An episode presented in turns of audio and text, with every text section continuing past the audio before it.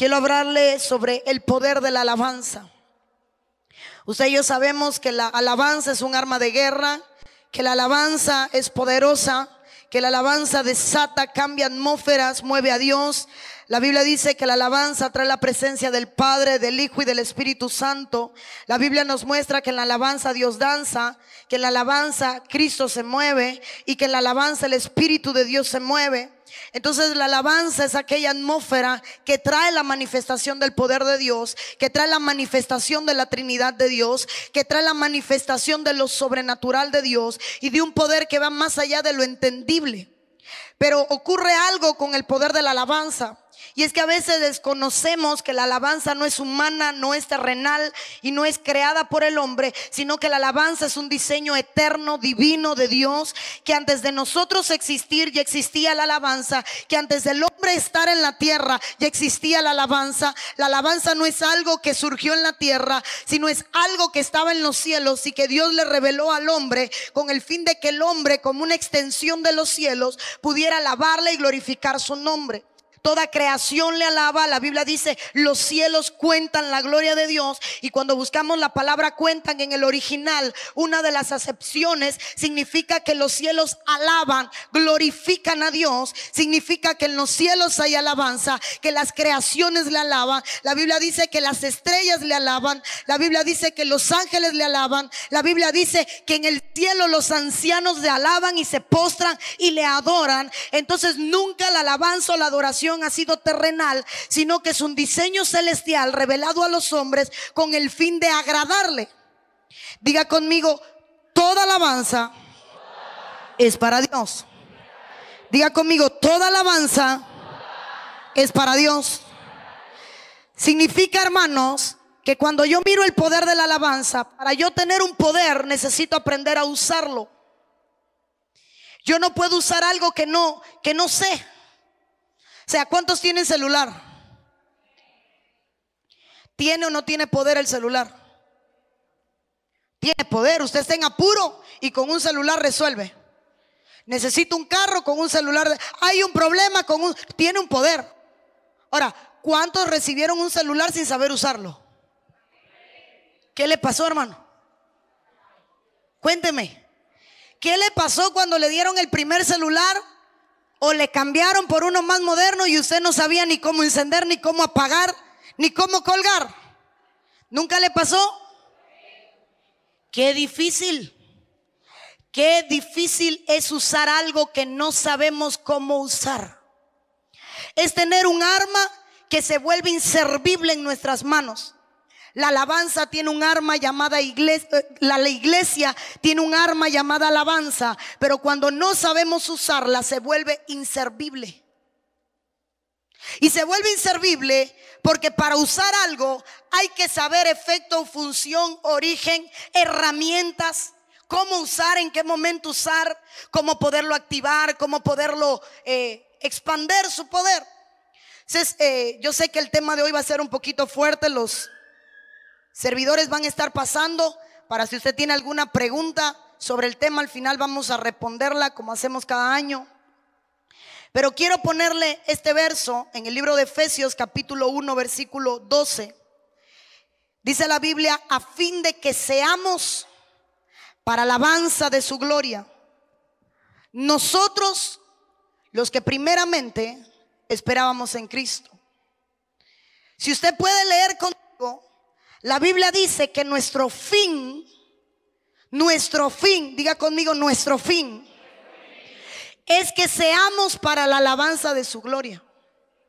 Entonces la alabanza no es solo una confesión de labios, sino es un estilo de vida con el cual vamos a glorificar a Cristo a través de nuestras acciones. Y luego viene y dice, no es para todo el mundo, sino para los que primeramente esperábamos en Cristo. Entonces la alabanza es una revelación. Porque cualquiera puede cantar, pero no cualquiera puede alabar. Usted puede poner un disco y el vecino de al frente que no es cristiano se lo va a aprender y lo va a cantar, pero no va a estar alabando a Dios. Es más, hay gente en la iglesia que va a venir y va a cantar, pero no va a alabar a Dios. Porque la alabanza no es repetir una estrofa, sino es un estilo de vida a través del cual le damos gloria al Señor. Mire, eh, quiero que lea conmigo. Yo sé que es de día, los proyectores no se ven muy bien. Si me apagan al menos las dos luces del frente, se podrá. Los de media ahí me dicen, solo las dos del frente para ayudar con el proyector. ¿No se puede? Ok. El ser humano tiene la música escrita en el cerebro cuando nace. Cuando el ser humano nace, la música la tiene escrita en el cerebro. El ser humano, dice la Biblia, según dice un estudio de un grupo de investigadores italianos publicado por la revista estadounidense Proceeding of the National Academy of, de Ciencias. Hoy no estoy para hablar inglés. Dice que estaban encabezados por una mujer llamada Daniela Perani de la Universidad Bidi Salud. Dice que esta mujer con estos estudiosos sometieron a 18 niños de dos días de nacidos. Dos días de nacido, estoy hablando 48 horas de nacido. Mientras oían música a una resonancia magnética funcional. Y dice que esta es la técnica que permite ver el cerebro. Y metieron a niños con 48 horas de nacido. Aquí en la iglesia tengo seis médicos, hoy tengo si hay atrás, hoy está ahí atrás uno y otra no está Miley. Le tocó la clase. Entonces, eh, la resonancia es aquello que ve tu cerebro, pero un niño con 48 horas de nacido apenas puede controlar la temperatura. Quiero que me entienda, un niño de 48 horas de nacido no puede controlar la temperatura. Por eso le dicen arrópelo, porque el niño todavía no puede controlar la temperatura ambiente es vulnerable, apenas tiene la fuerza para succionar leche o para mamar leche, como comúnmente decimos. Sin embargo, con 48 horas de nacido, lo meten a una resonancia magnética mientras escuchaban música. Y cuando meten esos niños, dice que los investigadores comprobaron que los niños respondían a la música como los adultos. Significa que un niño con 48 horas de nacido tenía la misma respuesta a la música que 48 horas. Esto terminó que las determinadas áreas del hemisferio cerebral derecho también probaron que las reacciones de los niños disonante a una melonsonante. Quiero que entienda le ponían una música consonante, es una música bien hecha, suave, y había una respuesta cerebral, igual que la de un adulto. Metían un niño a la resonancia y le ponían una música disonante, alterada, diferentes tipos de ritmos, diferentes tipos de frecuencia, y el niño respondía de una forma negativa cerebralmente, así como lo hace un adulto. Cuando se hizo esta investigación, dice que se llegó a la principal conclusión de en este estudio sobre las expresiones fetales de un niño intravaginalmente, o sea, el niño dentro de la vagina, el niño dentro del vientre, el feto, el niño viviendo dentro del vientre de la mamá, respondía con su físico a la música disonante y a la música consonante, o sea, la música bien hecha y la música mal hecha. Ya no estoy hablando con 48 horas, estoy hablando un niño dentro del vientre, respondiendo un estímulo musical y respondiendo con expresiones faciales. A eso le voy a añadir que cuando se hizo este estudio, ahí le pongo algunos de los datos, en la Facultad de Medicina de la Universidad de Barcelona, se determinó que los fetos responden a ese estímulo abriendo la boca y sacando la lengua, con movimientos de vocalización, un feto vocalizando sin tener todavía un lenguaje. O sea que el primer lenguaje que habla un niño es el lenguaje musical. El primer lenguaje del ser humano es el lenguaje musical. El primer lenguaje que no viene aprendido, que no se aprende en la tierra, es el lenguaje musical. No han aprendido a hablar, perdón, le di atrás, no han aprendido a hablar y ya en el vientre vocalizan respondiendo a la música. Entonces, hermano, me lleva a mostrarle este verso que usted conoce, Mateo 21, 16.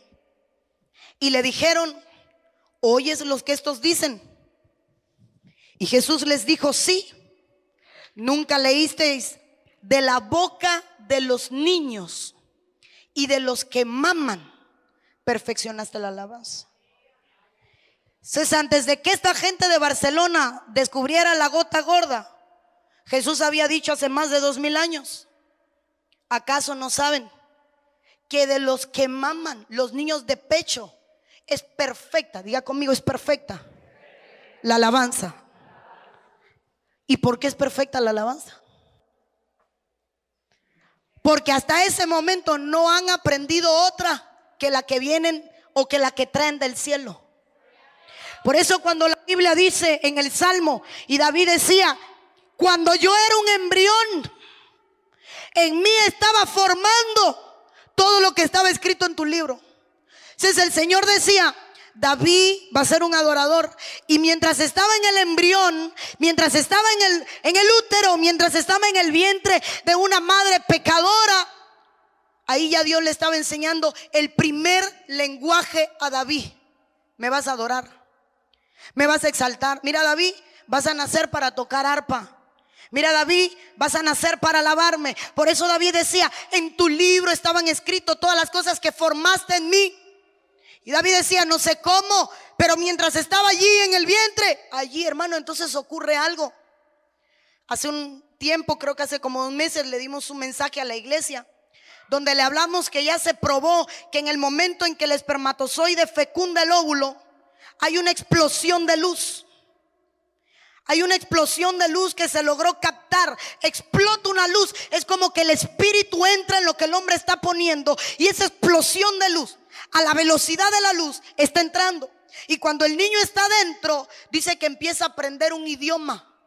El idioma musical. A las 20 semanas de gestación, un niño reconoce la voz de la madre, un niño responde a la voz de la madre, un niño puede identificar la voz del padre. Apenas el niño nace no puede ver, pero el niño identifica porque el sentido que más se desarrolla es el oído. Entonces cuando yo miro esto, la alabanza es perfecta solo en los que maman. La alabanza es perfecta solo en los que maman. Dile al que está a tu lado, solo en los que maman la alabanza es perfecta.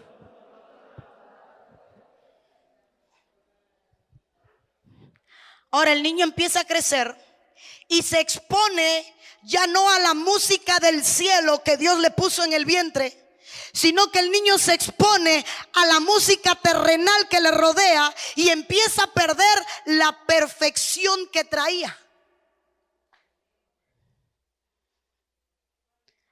Usted nació con un diseño de alabanza perfecto, pero se expuso a ambientes que le contaminaron la alabanza.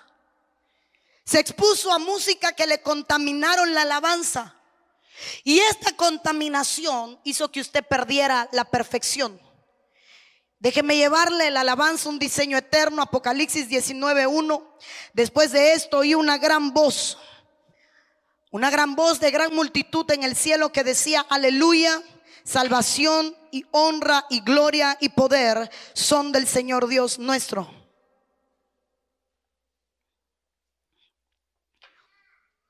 La palabra me permite ver, usted puede leerlo conmigo, en el cielo se oía una alabanza.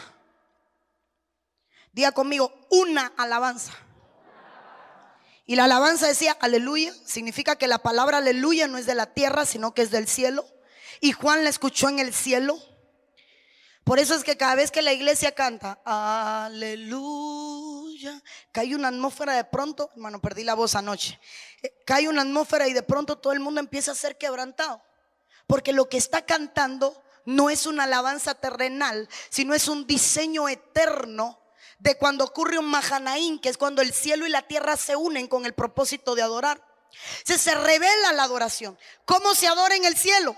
¿Cuál es la, adoración que se oye en el cielo? ¿Cuál es la alabanza del cielo? Aleluya. Salvación, honra y gloria. Entonces, el diseño eterno es que la alabanza no es para motivar al hombre, sino es para darle a Dios, aleluya, anunciar la salvación, darle honra, gloria y poder. Nunca la alabanza es para la iglesia, sino que es para que la iglesia adore a Dios. Diga conmigo, ese es el diseño. Pero no es el que la iglesia tiene. Ese es el que está escrito. No es como usted adora. Porque entre más humana es una canción, más mueve una canción. No puedo poner nombres inventar canciones para no meterme en rollo. Pero ahí le voy a dar a la carga, ahorita le pongo. Job 38, 7. Usted conoce que en el capítulo 38 Dios le habla a Job y le dice, hey Job, ¿dónde estabas tú? Cuando yo fundaba la Job, ¿dónde estabas tú? Y empieza a preguntarle. Pero en el verso 7 dice, ¿dónde estabas? Cuando las estrellas del alba me alababan. Significa que la adoración no la, no la estrenamos nosotros. Porque cuando Dios crea la tierra, antes de crear la tierra, y antes, perdón, antes de poner al hombre en la tierra, ya estaban las estrellas. Eso significa que usted no se estrena nada. Por eso la Biblia dice, no hay nada nuevo debajo del sol. Sino que cuando a nosotros nos formaban, oíamos a las estrellas alabar. Y lo que Dios le estaba diciendo a Job es, no se me duerma, hermano. Yo sé que usted tiene calor, pero no se me duerma. Lo que Dios le estaba diciendo a Job, cuando yo te formaba, ya las estrellas alababan. Significa que no solo nosotros como creación humana alabamos a Dios, sino que antes de nosotros otros le alabaron. Luego dice, y se regocijaban los hijos de Dios, y aquí los hijos de Dios se, traducen como Benejá Elohim, que son los hijos de los dioses, no voy a entrar en el tema, es otra creación que dice la Biblia, también le alababa. Entonces digan, nosotros no somos los primeros en alabar. De hecho, somos los últimos que estamos alabando. Por eso es que cuando el niño viene al vientre, ya Dios le dio la alabanza perfecta. Por eso es que cuando el niño nace, viene con la alabanza, la alabanza perfecta. Permítame seguir para llegar donde quiero. Lucas capítulo 2, versículo 13. Y repentinamente apareció con el ángel una multitud de las huestes celestiales que alababan a Dios y decían, gloria a Dios en las alturas y en la tierra paz, buena voluntad para con los hombres. Usted conoce que había nacido Cristo. En el momento del nacimiento llegan los pastores. Cuando los pastores llegan, dice que en el cielo aparece una multitud de huestes celestiales. Se oye un coro en el cielo. En los niños es perfecta la alabanza. Y cuando nace Jesús, diga conmigo, el perfecto, el coro de los cielos desciende a la tierra. Y se oye en el cielo el coro de huestes celestiales que empiezan a adorar a Dios que había tabernaculizado en la tierra, que se había hecho carne, el verbo hecho carne.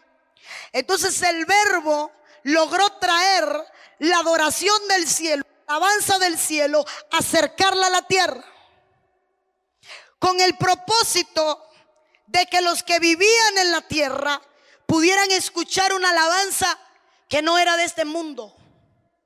Una música que no era de este mundo.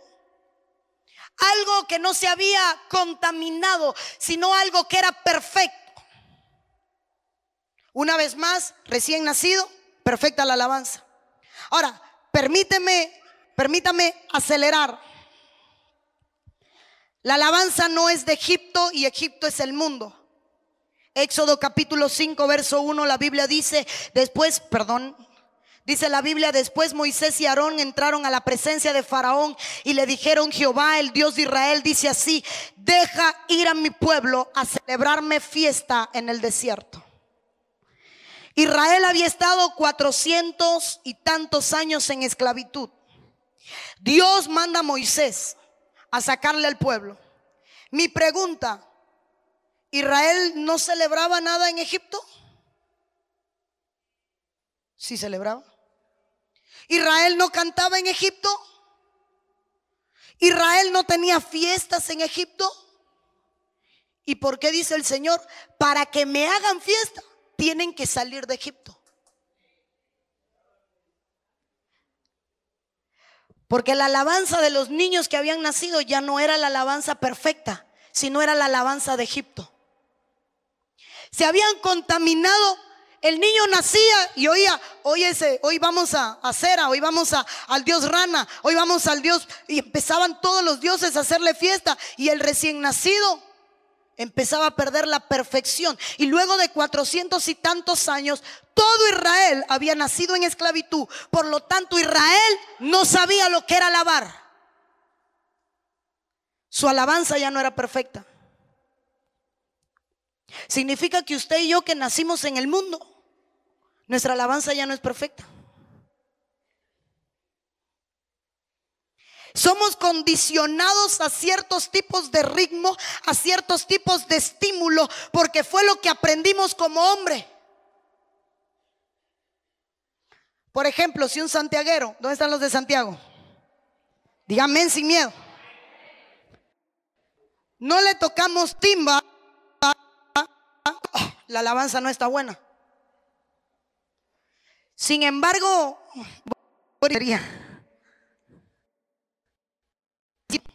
Help me, help sube. Significa que cuando nacimos empezamos a perder la perfección. Empezamos a contaminarnos. Empezamos a dañarnos. Ahora le voy a mostrar por qué Dios dijo, saquen a mi pueblo de Egipto para que me pueda hacer fiesta. Tócamele algo a los santiagueros.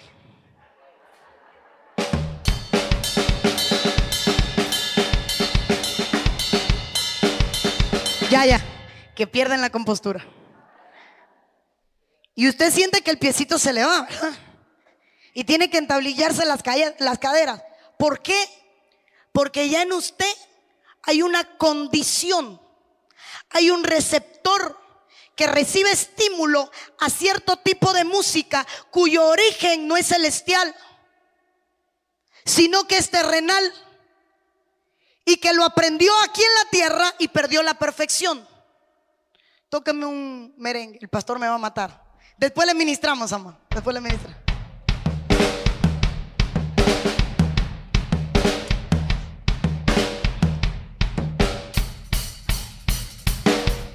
Ya, ya que empiezan a bajar canciones a la mente y tenemos que estar en la cruz.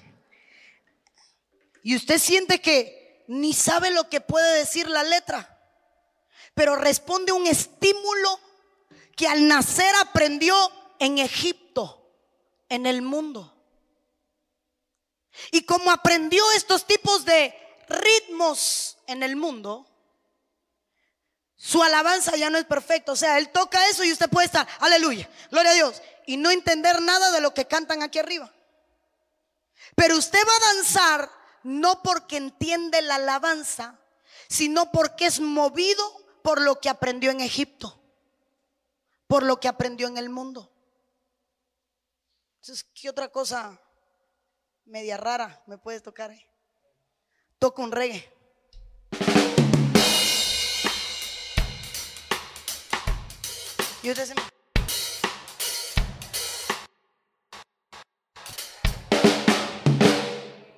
Entonces usted oye cosas de esas y ya usted se ve moviendo la cabeza.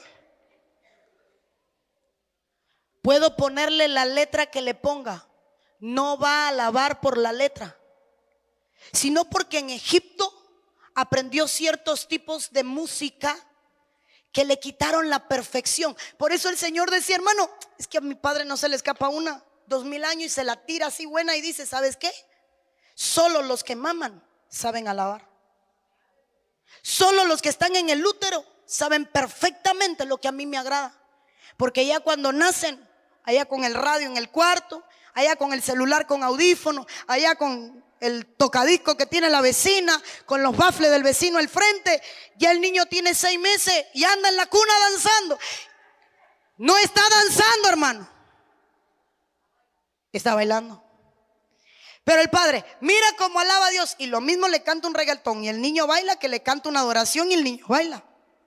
Diga conmigo, responde un estímulo. No se te ocurre más nada por ahí medio. Toca un reggaetón.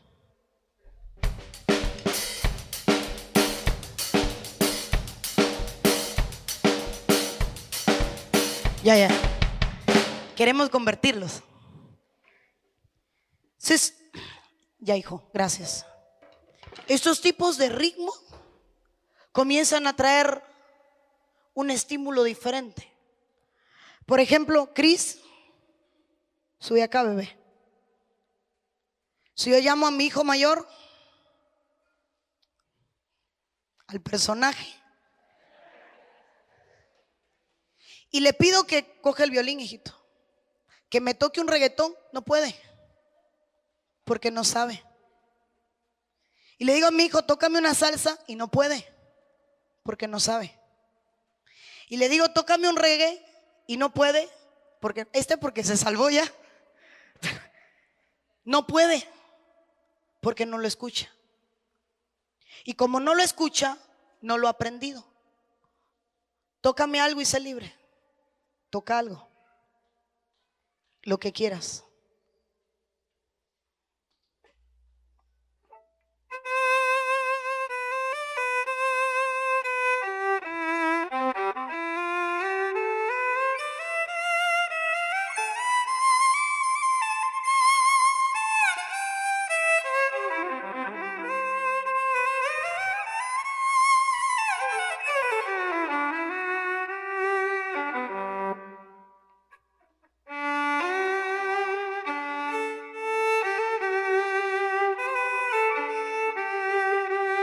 Puede tocar otra cosa. Porque como nació en Cristo y se aisló, no conoce otro lenguaje. Entonces no puede responderme a cualquier otro estímulo. No puede. No sabe ya, hijo. Ya. No sabe cómo responder. Entonces el Señor dijo, este pueblo nació en, nació en Egipto. Y en Egipto no me puede alabar porque mientras me haga fiesta en Egipto, me va a hacer una fiesta igual que se la hacen otros dioses. Para que se vuelva perfecta la alabanza, tengo que sacarlos. Diga conmigo, tengo que sacarlos. Diga, tengo que sacarlos. Mientras la iglesia no salga de la mentalidad de Egipto, que es la mentalidad del mundo, no puede hacerle fiesta. No oigo y un amén. Y a mi esposo tantos que le dieron ayer, amor, a ti te gritaban, a ti te aplaudían. Mientras la iglesia haga fiesta en Egipto, no puede ser recibida por Dios. Porque nuestro diseño no es de este mundo. Jesús, dinos, hey, mi reino no es de ese mundo. Pero mira, mi reino no es de ese, Pero tú vas, mi reino no es de este mundo. Jesús siempre dejó claro que su reino no era de este mundo. Su identidad no era de este mundo. ¿Quién eres? No dijo hijo de José y María. Hijo de mi Padre. Es más, si conocieras quién te habla, sabrías quién me manda, porque nadie puede conocer al Padre si no me conoce a mí. Y entonces el Señor jamás tuvo ni el idioma de la tierra, ni la cultura de la tierra, ni la tradición de la tierra, nunca lo tuvo. ¿Sabe por qué?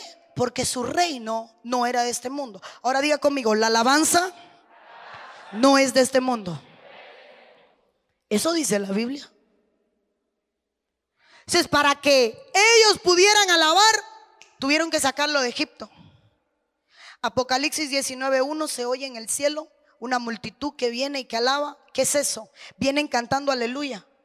Luego viene Apocalipsis 14, creo que esos 7. Luego que habla de los 144 mil, porque hay dos pasajes de 144 mil, Apocalipsis 7 y Apocalipsis 14. Uno es Israel y el otro es la iglesia. En uno de esos dos, creo que es en el 14, cuando dice, ¿qué es eso que oigo? algunos que vienen con palmas en sus manos. Dice la Biblia que se oía gente que venía subiendo con palmas en las manos. Así que los que iban subiendo al cielo, diga conmigo, saliendo de Egipto, venían con palmas, traían una alabanza. Y dijeron, ¿y quiénes son aquellos? Son los que han lavado sus vestiduras. Y empieza el Señor a hablar. Gente que se había cambiado y transformado. Si me buscan el pasaje ahí, me ayudan el verso. No dice venían con palmas en la mano, vienen con palmas, creo que es por Apocalipsis 14, donde los 144 mil, ahí me ayudan. Busquen con palmas en el Isbor y ahí me dicen. Ahora, cuando yo miro esto, dile al que está a tu lado, no vas a hacer fiesta si no te quitas la mentalidad de Egipto.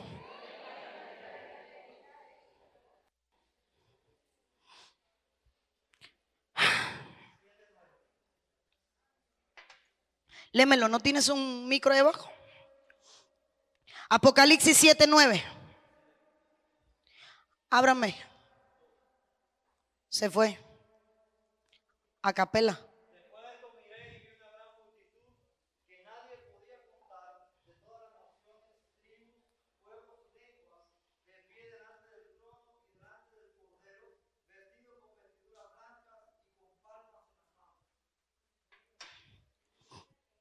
venían con palmas en las manos. ¿Sabes cómo iban subiendo al cielo? Alabando. Porque habían salido del mundo. Significa que hasta que no salgamos del mundo no vamos a poder alabar. Sigo para que usted no se me pierda. Y no aburrirlo y no dormirlo. Sofonías 3:17. El Señor tu Dios está en medio de ti. Guerrero victorioso él danza cuando yo le hago feliz. Dice la Biblia, se gozará en ti con alegría. Nos imaginamos al Padre con una batecasa bien larga, sentado en un trono. Sin embargo, dice la Biblia que Dios viene y danza con el pueblo. Y dice, en su amor guardará silencio. Entonces, mientras usted alaba, Él guarda silencio para oírlo usted adorar para oírlo usted cantar, para oírlo usted alabar, se regocijará por ti con cantos de júbilo. El Señor cobra euforia cuando oye un pueblo que sabe alabar. Dice que se regocija, desciende, danza en medio del pueblo y calla para oír a los que saben alabar. Por eso el Señor dice, ¿quién va a adorar? Solo los que adoran en espíritu en verdad, el resto no, ni me importa que cante. Así dice la Biblia. Bueno, le estoy parafraseando, ¿verdad? Pero así dice la Biblia. ¿Quién va a adorar? Los que adoran en espíritu en verdad. Y el resto le da lo mismo. Y algunas caras están cambiando. Antes de entrar aquí, eh, media, si tengo un video aquí, ¿por dónde me sale el audio? Por aquí si pongo el micrófono. Ok. Yo quiero ponerle, si alguno de los muchachos viene, hijito, lo voy a necesitar.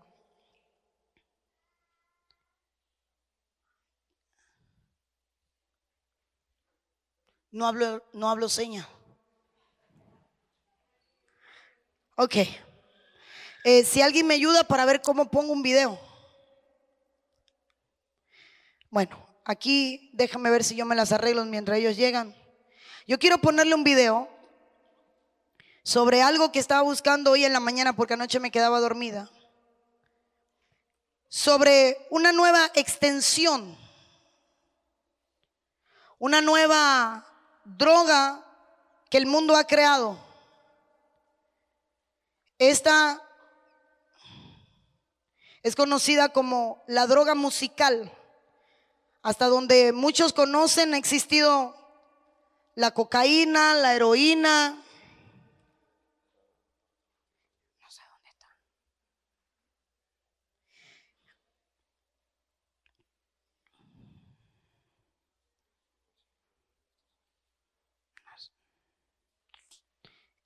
Y el otro y mándalo.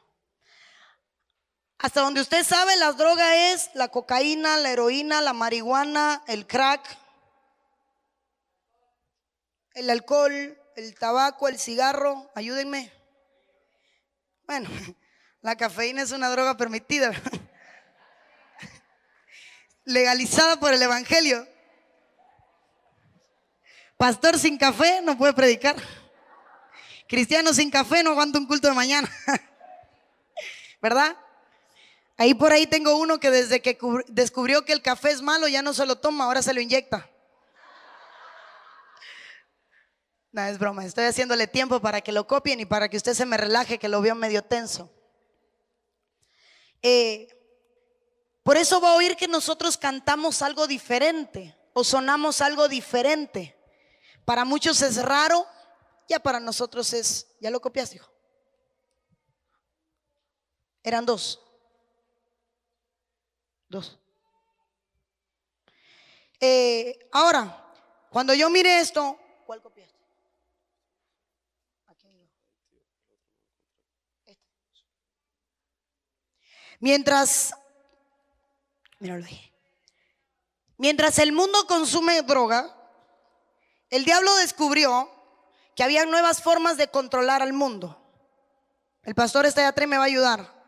El presidente de Panamá en los años 1900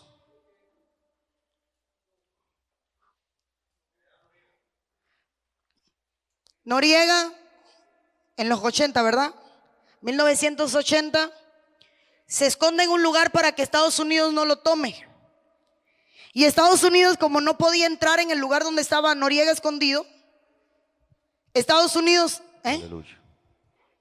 En una iglesia, amor. No, se esconde en la embajada de Canadá y como no podía entrar porque era eh, zona de embajada, pusieron grandes baffles, grandes bocinas afuera de la embajada y por tres días seguidos le estuvieron reproduciendo música heavy metal.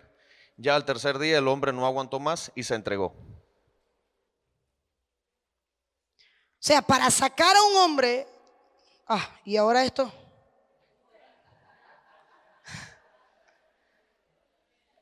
Ayúdenme.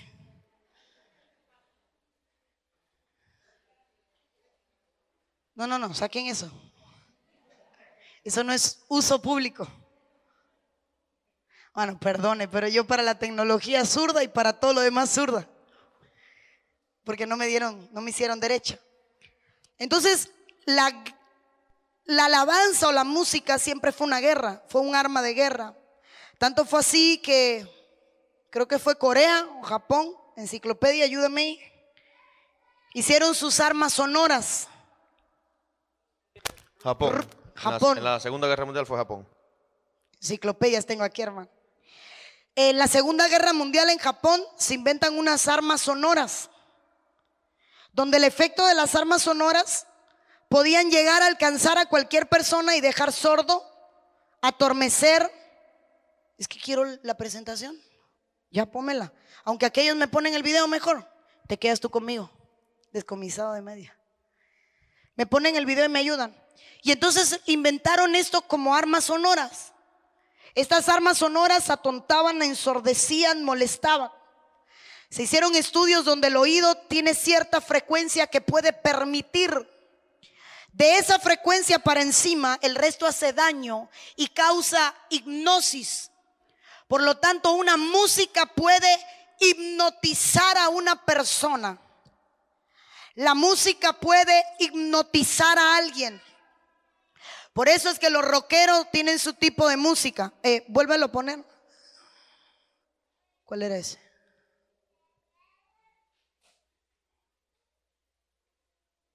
Que aquí hay tantas cosas, hermano, que nos perdemos de pronto. Me avisan cuando esté listo ahí. Fue mi culpa, hermano, porque terminé de estudiar ahorita y no me dio tiempo prepararme con ellos. Pero en la noche, como no es para enseñar, no va a pasar nada de esto. Eh, la música tiene el poder para sanar porque hay terapias que se han usado con música. O sea, hay ancianos que usan música, que les ponen música para curarlo, para cambiar estados de ánimo. Los rockeros escuchan heavy metal.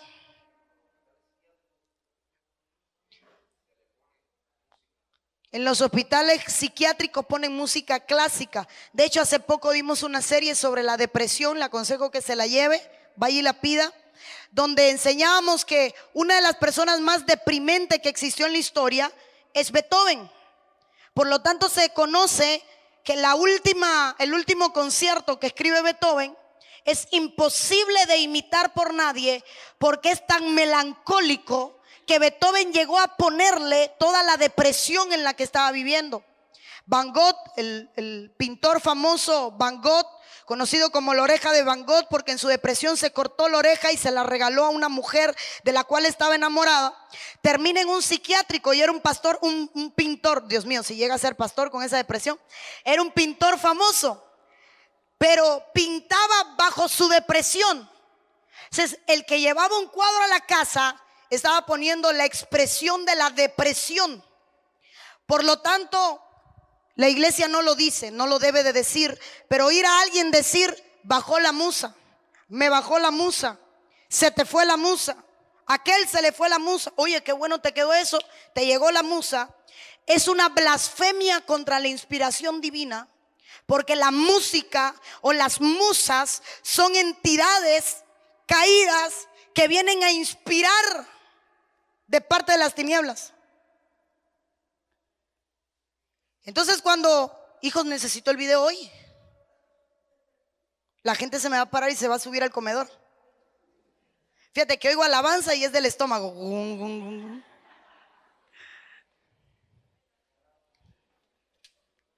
No, no me extiendo más. ¿Hay alguna pregunta? Todavía no hay ninguna.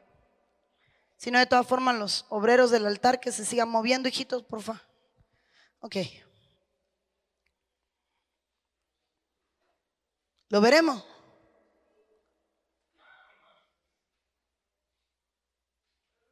Le digo, hermano, yo eso no lo puedo hacer. Y ahí andan ellos todos llenos de botones y de... Como usted con un celular nuevo, ¿verdad? Recuerda cuando a mí me regalaron el mío no sabía colgar ni contestar. Entonces, para contestar colgaba y para colgar le hablaba.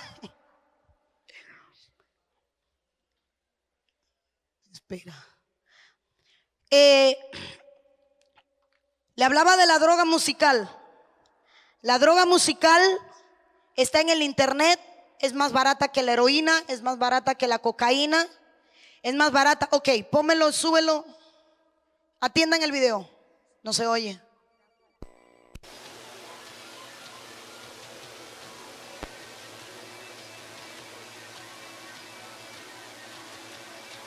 No, necesito que se oiga.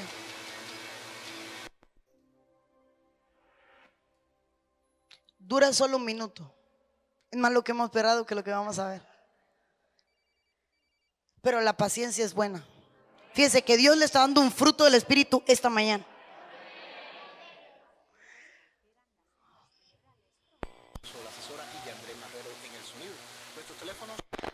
Esa gente que usted está viendo se está endrogando musicalmente.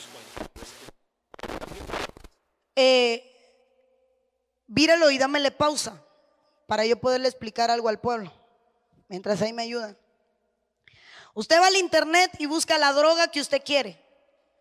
Drogas para provocar orgasmos, drogas para eh, provocar erecciones.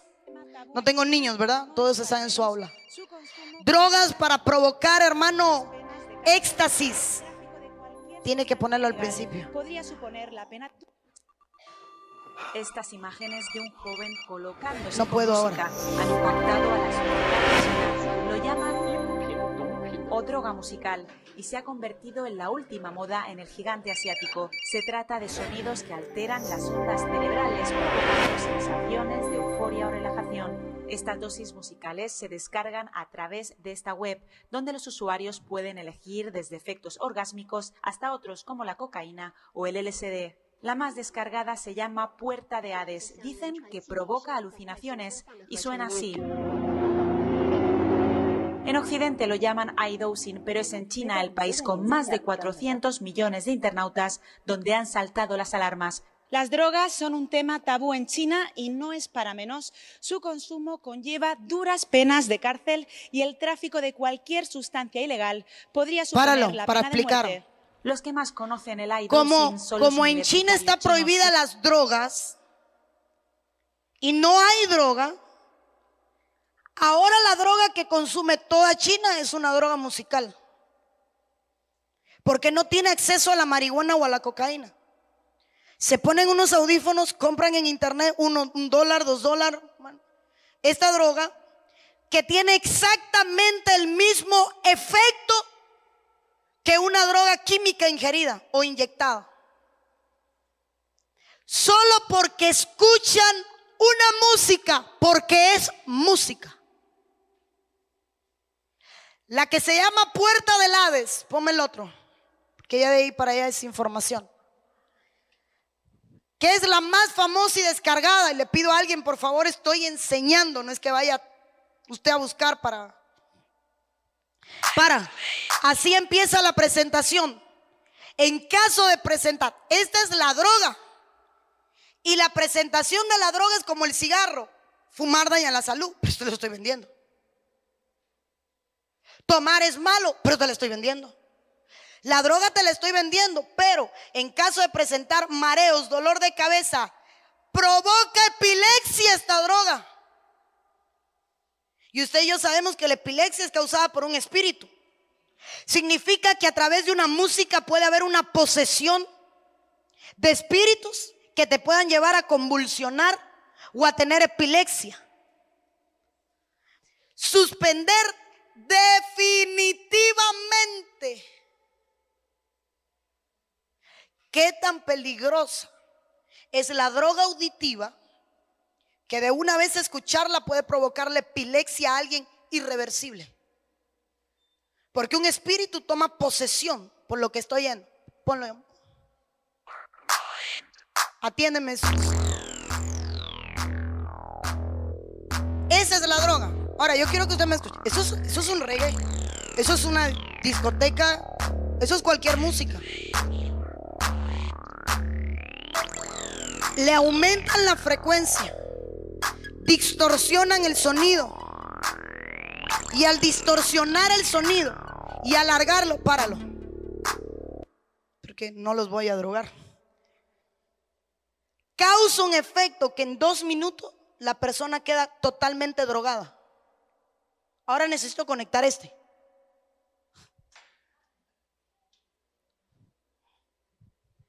Aquí voy, hermano. Médicos, y allí ya, ahora vengo acá. ¿Dónde está Michael? ¿Cuál es el efecto de una droga?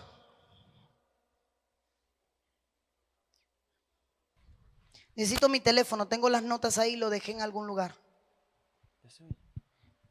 ¿May? Pastora, bendiciones. Las drogas, eh, hay mucha variedad de, de ellas. eh, o sea, tenemos muchos efectos adversos pueden provocar desde un simple mareo, un simple desmayo hasta ataques epilépticos. Provocan una dependencia total, provocan incluso suicidio. eh, provocan, ya cuando se suspenden, pueden provocar un síndrome de abstinencia con el cual pueden cruzar con problemas muy dolorosos para las personas, deseando incluso la muerte. Eh, las personas ya adictas no pueden vivir, o sea, sin este, sin este narcótico, sin esta sustancia. Eso es lo que sistema. quería. Una dependencia donde la persona no puede vivir sin el narcótico, sin la sustancia. Si la música puede llegar a ser droga, ¿cómo yo sé cuando soy un drogadicto una música cuando no puedo dejar de escucharla? Yo soy fanático de, entre paréntesis, grupo tal. No me atrevo a decir nombre para que luego usted no salga diciendo la pastora ya dijo. Pero yo soy fanático al tercer cielo y el último disco tengo que tener, la última canción ya la tengo y no puedo, y es, arranca la mañana. ¿No será que de pronto estamos dejando de alabar? Porque lo que oye nuestro oído se está convirtiendo, no estoy diciendo que escuchar alabanza el día entero es mal, ojo. Estoy diciendo que hay ciertos sonidos aún en la música cristiana que tienen distorsión. Y la distorsión es un efecto que se da con la tecnología o con desafinar un instrumento. Y cuando yo distorsiono, ¿recuerda qué le ocurría al feto o al niño con 48 horas?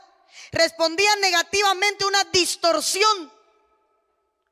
Ya nosotros, los seres humanos, no respondemos a una distorsión negativamente. Usted pasa por un lugar donde hay reggaetón y usted lo asimila. Y el reggaetón es una distorsión. Usted pasa por donde hay discoteca y usted lo asimila la música discoteca. ¿Por qué? Ya usted asimila la distorsión, le está metiendo éxtasis en la cabeza. Voy a seguir para que usted no se me asuste. La alabanza produce servicio, segunda de Crónicas 33, 16. Reparó luego el altar de Jehová y sacrificó sobre él sacrificios de ofrenda de paz y de alabanzas y mandó a Judá que sirviesen a Jehová Dios de Israel. Donde la alabanza es perfecta, va a traer servicio. Sea, el músico nunca va a tocar porque qué lindo canto o qué lindo toco. Si no estoy cantando porque estoy sirviendo. es cuando en un músico no está la mentalidad o el espíritu de siervo, no es perfecta la alabanza en él, sino que se volvió un artista o un protagonista. Gente que solo alaba cuando está aquí y usted le está viendo, pero lo bajamos y no alaba ni danza. Ese no es un alabador ni es un adorador. Simplemente es un artista con aires de grandeza que está usando al pueblo de Dios para ser atraído o para ganar fama. Porque en el que es perfecto la alabanza, sirve a Dios. O sea, cantamos porque estoy sirviendo, como sirve el que pone agua, como sirve el portero. Lo que mi servicio es otro, es el de alabar y cantar. Mire, voy a adelantar porque me detuve mucho en el problema del video. La alabanza produce confesión. Jueces 7, 19. Entonces Josué dijo acá, mi hijo mío, da gloria a Dios, a Jehová, el Dios de Israel, y dale alabanza. Declárame ahora lo que has hecho, no me lo encubras. Gracias. Ah, no, yo pensé que era el teléfono. Y Acán respondió a Josué diciendo, verdaderamente yo he pecado contra Jehová, el Dios de Israel. Verdaderamente yo he pecado contra Jehová, el Dios de Israel, y así y así he hecho. Cuando la alabanza es genuina en la iglesia, va a hacer que la gente confiese su pecado. O sea, la gente, no puedo cantar mal. Mire, pastor, necesito hablar con usted, estoy en pecado, no puedo subir al altar. Mire, pastor, no puedo adorar porque estoy en pecado. Mire, pastor, no puedo dirigir la alabanza, estoy en pecado. Anoche cogí a mi mujer por el pelo y le estrujé contra la cama porque me había llevado 10 pesos para darse una queratina. Señor, cogí a mi mujer mirando a otro y los clavos se me zafaron, me bajé de la cruz un rato, no puedo subir al altar. Entonces, cuando la alabanza es perfecta, trae confesión. Dice la Biblia que acá me empezó a confesarse, no puedo. Tengo que decir porque yo he pecado. Y así, así he hecho y empieza a declarar su pecado. Cuando la alabanza es perfecta, produce sanidad. Sáname, oh Jehová, y seré sano. Salva mi seré salvo, porque tú eres mi alabanza. Cuando la alabanza se le revela al pueblo, empieza a traer salvación y sanidad. La gente sanada, no por una oración, sino por la alabanza. Hoy nos hacemos muy místico que me impongan manos, que me sane. Si la alabanza tiene el poder para sanar, lo que a quien alaba verdaderamente. Cuando la alabanza tiene un efecto, hermano, si cantamos coros que tienen que ver con alabanza, va a sanar. Si cantamos coros que tienen que ver con la liberación, se va a libertar. Si cantamos coros que tienen que ver con el gozo, va a venir gozo a la iglesia. Y el gozo es señal de salvación, porque David decía, devuélveme el gozo de mi salvación. Salvación es igual a gozo y cuando la iglesia no se goza en la alabanza verdadera, no hay salvación. Si es algo que trae la alabanza, es salvación. La alabanza, dice la Biblia, que produce unidad y gloria. Según de Crónicas 5.13 dice que cuando sonaban pues las trompetas y cantaban todas a una para alabar y dar gracias a Jehová, a medida que alzaban la voz con trompetas y címbalos y otros instrumentos de música y alababan a Jehová diciendo, porque Él es bueno, porque para siempre es su misericordia. Entonces la casa se llenó de una nube, la casa de Jehová. Si los músicos están fajando en el altar como perros y gatos, y solo se ponen en buena para ocupar un lugar, nunca va a haber gloria. Pues dice que se ponían todos de acuerdo. Y cuando se ponían de acuerdo, Pentecostés, Hecho capítulo 12, derramar el Espíritu Santo. Cuando se ponían de acuerdo, Hechos allá, creo que capítulo 19, por allá, capítulo 11, dice que Pablo y Silas se pusieron de acuerdo para cantar y las cárceles se abrieron. Cuando hay un acuerdo, la Biblia, algo pasa de tal forma que la Biblia dice: Si se pusiere de acuerdo mi pueblo en la tierra y clamaran en mi nombre, todo lo que pidieran será hecho. Pero ¿cómo va a venir la gloria si los músicos no están de acuerdo?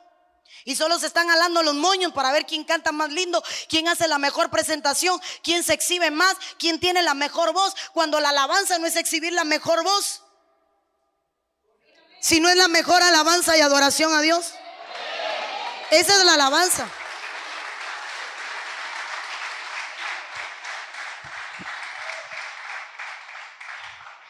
Y no podían los sacerdotes estar allí para ministrar por causa de la nube, porque la gloria de Jehová había llenado la casa de Dios. Si la alabanza es buena, no hace falta sacerdotes que ministren. La alabanza es suficiente para ministrar.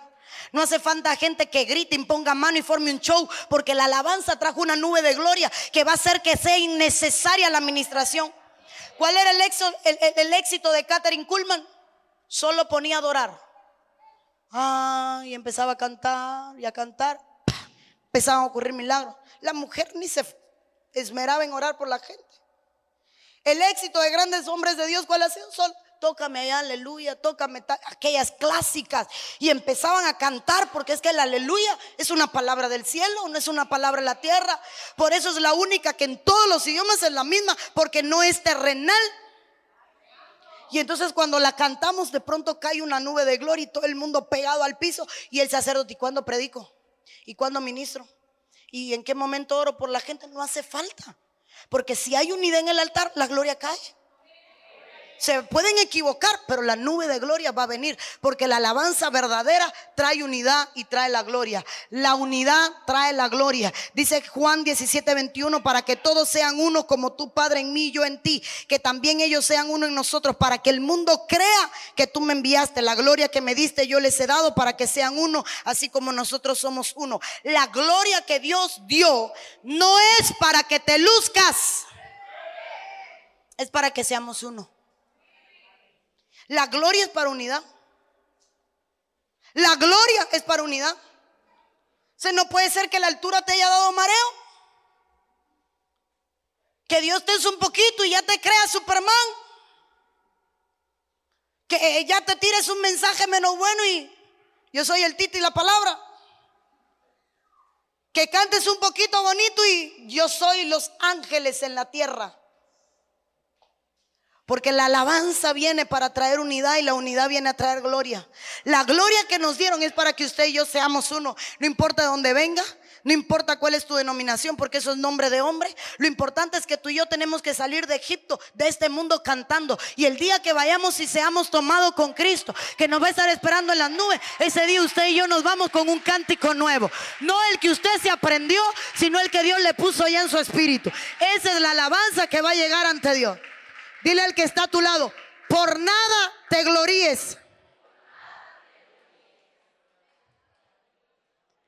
Búsqueme a alguien, sopetémelo y dígale, por nada te gloríes. Ahora dígale, porque la gloria es para que seamos uno. La verdadera gloria es que usted y yo seamos un solo cuerpo. La verdadera gloria es que usted y yo nos llevemos como hermano. La verdadera gloria es que usted me guarde y que yo le guarde. La verdadera gloria es que lloremos con los que lloren. Es que riamos con los que ríen. La verdadera gloria es que seamos un cuerpo. En un cuerpo nadie es mejor que nadie. En un cuerpo la gloria está en que entendamos que solo cumplimos funciones Solo el pastor solo cumple una función. La pastora solo cumple una función. El profeta solo cumple una función. Cuando llega el cielo, ni primero el pastor fulano, así no nos van a llamar, hermano. El evangelista el evangelista, pase al frente usted que tiene prioridad. Hermano, en el cielo ni hay impedido físico ni hay planjaba. En el cielo es, ¿dónde está mi cuerpo? Aquí estamos, Señor. ¿Cumpliste tu función? A mi derecha. cumpliste. No es que, hermano, no es que quiera ser dedo cuando usted es pie. No es que quiera ser mano cuando usted es boca. No es que quiera ser oído cuando ustedes lo pusieron como cabeza o como ojo. Es que donde Dios lo puso y para lo que Dios lo puso, usted sepa cumplir su función. Ahí somos un cuerpo. Esta iglesia funciona no por nosotros, sino porque cada uno tiene su función.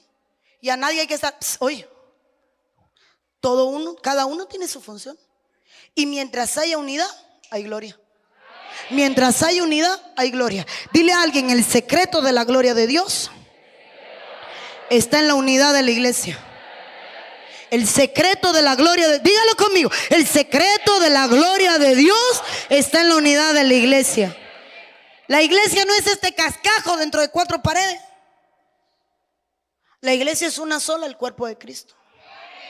Eso es la iglesia. Ahora, para terminar, la alabanza produce liberación. Pablo y Silas fueron libertados de la, cárcel. La alabanza produce liberación. Salmo 32, 7. Tú eres mi refugio, me guardarás de la angustia. Con cánticos de liberación me rodearás. Entonces hay cánticos de liberación que traen, rodean a la iglesia y es lo que traen que haya liberación. Vamos, hijo. Preguntas.